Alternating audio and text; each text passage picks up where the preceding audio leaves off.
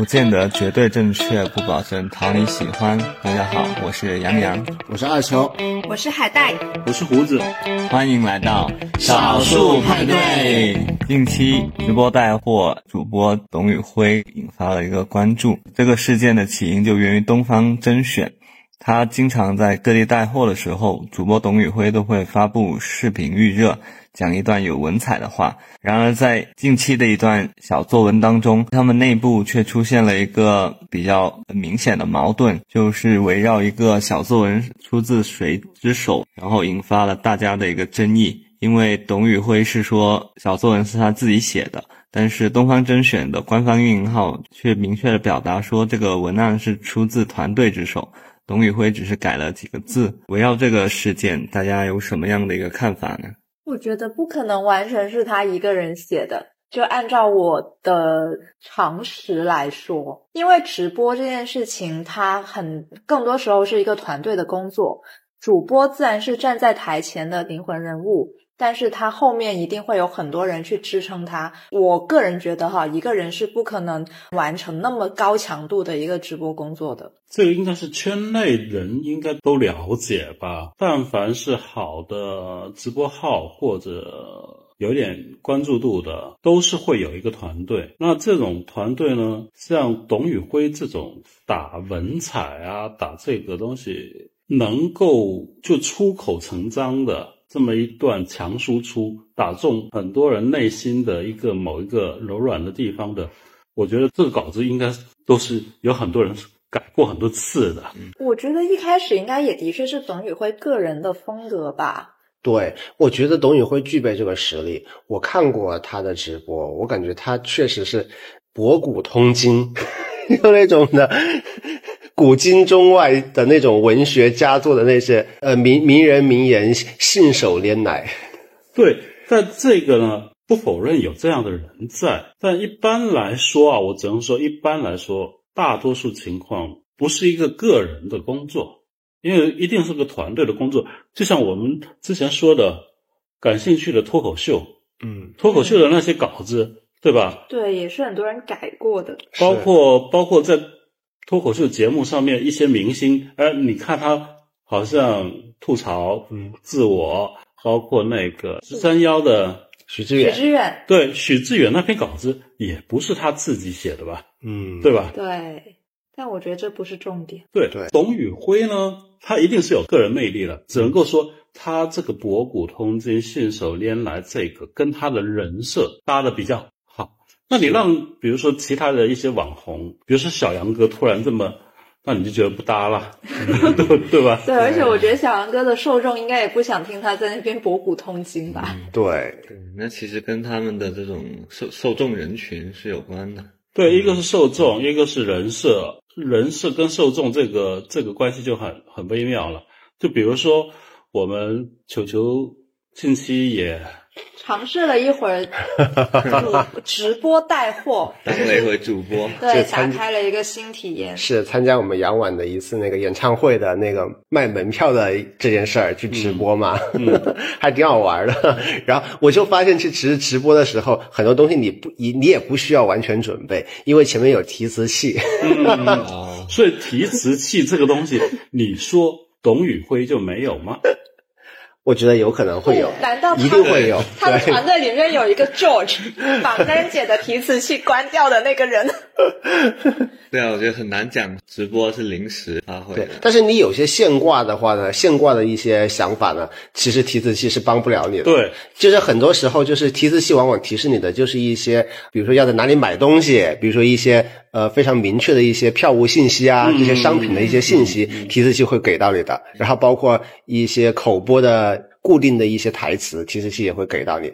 对我最近直播。那个经历就发现，其实我们讲聊一聊的后后面的导播呢，就会告诉我们，比如说要在什么地方呢，可以更深入的去聊一聊。是，嗯，我们有四个人在同时在直播嘛，我们一起坐沙发上面直播。四个主播。对，四个主播，然后他就会给你分配角色，你应该干什么？呃，你你应该 Q 那个商品的流程了。啊，你应该去分析这个娱乐圈的一些现象了，对你应该唱歌了。嗯，播着播着就会后面有导播就会告诉你你可以做什么，然后我们就按照导播的那个指示去去做，还挺好玩的。那你觉得这一场直播里面，导播它的作用和主播的作用相比，哪个更大？或者你们是怎么样配合的呢？其实这个就要求其实配合默契吧，就是我觉得我们那次直播还挺配合的，挺默契的，基本上。导播知道你在什么，就是聊到什么阶段了，应该呃可以进入下一趴了，他就会马上在那个屏幕上面显示我们进入下一趴，然后主播就会 get 到信息，然后接着往下走这个流程，还是配合的挺好的。对，所以这里面包括主播在面上的人，导播控制整个节奏的人，对，还有包括一些做案头工作的，对，对吧？嗯。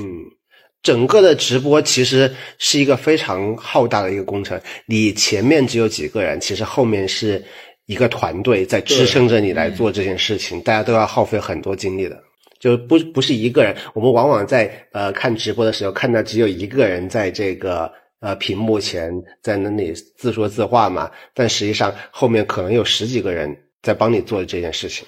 就是你说的那种情况呢，可能在一些主播刚刚开始。进入的那种状态，他没有资源的时候，他没有公司的时候，他自己尝试那种草根类型的，对，它会是这么样一个一个一种状态。嗯，直播带货，它目的是带货，嗯，直播只是它的形式，所以大家刚刚我们提到的更多是直播这种形式，包括主播在台前怎么说，后面导播怎么切，但实际上直播带货最重要的其实还是选品，其实还是卖货这一块儿，那你。一定会有一个商务的团队去做选品，去谈价格，去怎么样充实整个直播间卖的东西。我觉得这个才是一个直播间的灵魂吧。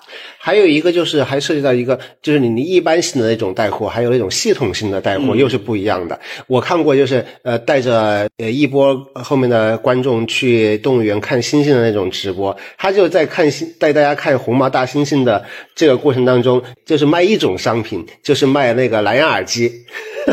对，这样他就可以一个人操作嘛。他同样也是直播带货，但是另外一种我们通常比较熟悉的，像李佳琦那种直播的，他就是几十种商品、上百种商品，在一个晚上都要卖完，那就是系统性的直播带货。这种情况下就需要很多一个大团队来支持你来做这件事情。他这个就相对专业了。对，那其实董宇辉那个也是类似这种专业的直播间吧？对，对，因为。我是会有接触到一些草根类型的这种直播带货，它就是各种平台上面它都有尝试，那它一定不是说有多大的量，但是它可能真的是价廉物美一点点，嗯，而且你还有特色，嗯嗯，我最近看了一个开窑的一个直播，这是做那种各种各样的。非常漂亮那种碗，然后就是把那个窑洞里面拿出来，然后开开窑，然后那个铁钉子钻，然后开窑了之后，然后一边开，然后一边卖，对，卖他的商品。我开了一个非常好看的一个碗，绿色的碗，然后呢就在直播间里面卖。然后过了一会儿，我又开了一个红色的碗，我也在直播间里面卖，感觉这个挺有特色的。对，这个就类似开箱嘛。对，开箱。其实我觉得这件事情，大家呃，就是打工人们都为董宇辉鸣不平。第一，可能就是打工人都看某某种程度上看到了一丢丢自己的影子，就是自己可能在公司里面做了很多活，但好像总会有一些人出来抢功啊什么的。我猜哈，可能大家会有这样一个共鸣。第二个就是说，大家好像还是喜欢在直播间里面寻求一些情绪价值。所以他们会对董宇辉这个人本身产生一些感情吧？对啊，这个其实就是和李佳琦和所有女生之间的关系是一样的呀。我们直播着看着看着直播，就和主播产生了一种情感的连接。我觉得大主播们他们都有个共通点，就是他能让大家为这种情绪价值买单。所以有时候我也不太明白大家。看直播买东西买的到底是那个东西本身？你是觉得它价廉物美，还是说你就是喜欢屏幕里面的那个人，顺便为了支持他而去下单一点东西？这样？那二球上次你也出尝了一下直播带货，有没有想着真的往直播网红这一块去进发呢？我觉得我有这个潜质的，因为呃，波波说我有这个潜质，就是他说我很有亲和力，我也不知道是不是。很松弛，口条清晰，普通话好。我们看了一下，其实后台的数据，其实播放的这个数据其实还还是不错的。那你觉得自己跟头部网红们的差距在哪？差距啊，就可能是呃，首先我是在妆发上面我就有巨大的落差，对，因为我那天去了之后，别人说你居然没有化妆，你就敢进直播间，然后赶紧的就给我打了一个底。天生丽质，对，因为我们呢，其实是对技术是很有某种崇拜的，就是我们相信那个美颜的效果，啊，对，对吧？其实抖音这一块对于美颜还是他们已经这个技术已经到了一个一个很高阶的阶段了。我觉得其实首先应该要把人设给立起对来。，其实我想的说对我也想说的是这个，就是要有特色，亲和力啊，亲和力不是特色。对，他要立一个有自己个人 IP 的那种感觉。是的。对，你先想一句口头禅吧。就如果我能够呃像董宇辉那样的，就是动不动说着说着，突然出现一个名人名言的话，那也不错。就能够说说出那个让大家非常感动的话，那也不错。对这个的话呢，呃，我看了你那一场直播，就是大家说的呢，都还是一些功能性的，对，功能性的一些还没有上升到一种煽动性。那你比如说小杨哥那种煽动性也好，或董宇辉的那种 OK 打动人心的也好，嗯，对吧？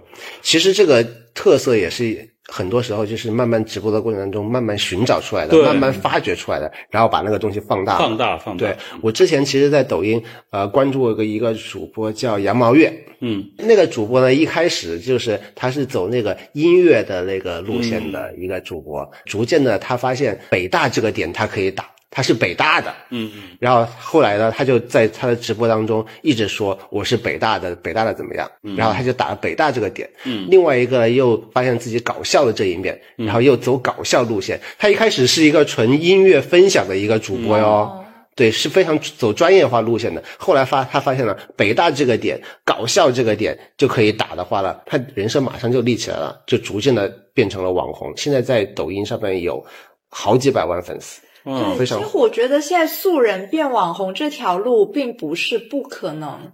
你看，无论是董宇辉，他就是打文化这个点嘛，对，然后你看像之前也很大争议的孟雨桐，嗯，他其实也是一个初出茅庐的学生，然后就可能是很精英的学生，然后就被大集团看中这样子，他也是有一个很清楚的自己的一个人设在。对我做了直播之后，我就可以理解，我每次采访那些影视明星，我每次都会问他们一个人设这个问题，就到底是什么？其实我也在反观自己，我的人设到底是什么？我要以什么样的这个卖点去帮助我后面的这个团队卖到更多的货？你现在可以做母婴产品，立一个奶爸人设。对，那也可以。是，我觉得奶爸人设会很吃香，就是你要展现出自己很会带孩子，是，真的会带孩子。不不一定，或者你不太会带孩子也可以，但是有一些产品来帮助你。嗯，对，但是我要有有这个学的过程也不错。其实你刚才呃海带说到这个奶爸这个人设，其实抖音上面也有走这种一定奶爸人设的。我我就看到他们一定一一定一一个是他是奶爸，他本身是奶爸，另外一个他一定要帅，嗯，他的小孩也一定要好看。哪个母婴男博主可以让我看下去？那我也我想也只有长得帅和长得好看的小孩子。对，对对，因为这种露脸直播还是会看到整个人他的那种观感。是啊。第一眼看过去，你如果觉得观感特别抓人，那你就会停留了。其实我做了这个直播之后，我反观影视圈的关于这个人设这个现象，我就可以逐渐的感受到，其实演影视圈现在也是走一种商品化的路线嘛，就人就是一个商品，我怎么能把自己推销出去、卖出去？那我肯定需要立人设。嗯，不管是你有意的去立这个人设，还是你呃逐渐的去通过你的角色让你的粉丝给你立起来这个人设，其实人设是非常重要的。所以可不可以这样说？其实现在明星和网红之间的壁垒越来越小了呢？我觉得可以这样认为。就他们打造的思路其实已经大差不差了。对，而且他们做的事情也大差不差了。那很多网红也在抖音里面唱歌呀，是吧？然后很多也是在各种拼盘演唱会里面，现在很多的网红出现了，从呃手机屏幕前走到了电视机前，嗯，走到了更多受众的面前。对很多明星也直播带货啊，对，是吧？我觉得你那场直播里面呢，其实都挺好，就大家说话的时候都挺好。就是让我最尴尬的呢，嗯，就是才艺表演，然后一起一起身，然后好几个调在那边。对，四个人四个调唱同一首歌。对呀，这还是我发现的，让我感觉。然后我我们唱完那一首歌之后，我说我们这四个人唱出了四种调，那确实是因为我们唱的时候根本找不到调。那这个是有趣的点，你知道吗？对啊，因为我在直播之前，我就我就在想，虽然我们没有 Q 过唱歌这个点，就是没有没有计划过我们要在直播里面唱歌啊，但是我就想到了，就是可能跑调的效果会比我们唱准调要好一些。嗯，就是除非你真的大家是配合很默契的，一一出声就是阿卡贝拉的那种状态，你知道吗？要求也千奇太高了。千奇百怪的跑调，其实也很很有趣，感觉这个直播就会而且变得有趣起来。也显得比较自然，不会很刻意的说去个人追求。就很真实，对就很真实。我们至少流量看来是不差的，嗯，对吧？流量，那我们能够切身感感受到，OK，这么一场直播，如果做得好的话呢，它的流量能够到一个什么程度？因为我们在做之前，我们曾经很担心，就比如说流量差到太难看，嗯那其实并不难看嘛，嗯，对吧？你知道我们后来数据分析的时候，流量一般最高的时候是什么时候吗？唱歌的时候，对，就是唱歌的时候。就是大家都想看看你们下一个音到底落在哪里。我觉得呢，就像一帮动物，你知道被吓到了都不敢动。那其实我觉得，就是既然已经开启了直播这个头，那下一步真的是要想想这个直播间的特色在哪里，对啊，对吧？就是你们那一次基本上是根据那些呃演唱会一个一个聊下来的这种状态，对吧？对对对，是的。然后我们发现了一个歌手，呃，可能比较熟悉的，就可以往下面再聊一聊。就是你你做直播这件事情跟，就是你要跟大家聊什么话题，其实还我觉得还是要经过挑选，而不是说就有些你你自己可能觉得有趣，但实际上放在直播里面就是垃圾话。哎、这个又是我想说的一个点，因为呢，这个也是球球的一个比较好的地方，他心里面是有听众的。对，我们可能就是我们想说什么就说什么。九球的那个点呢，是跟那个听众能够比较平视。平视啊，对，因为海带真的就是会教育别人，你知道吗？我就是一个观点型的人你。是属于跟听众是朋友的样子。对，啊、好吧，这个这个是很重要的，朋友这也是你的亲和力的来源。好吧，我们这一期就到这里。好的，谢好谢，拜拜拜拜拜。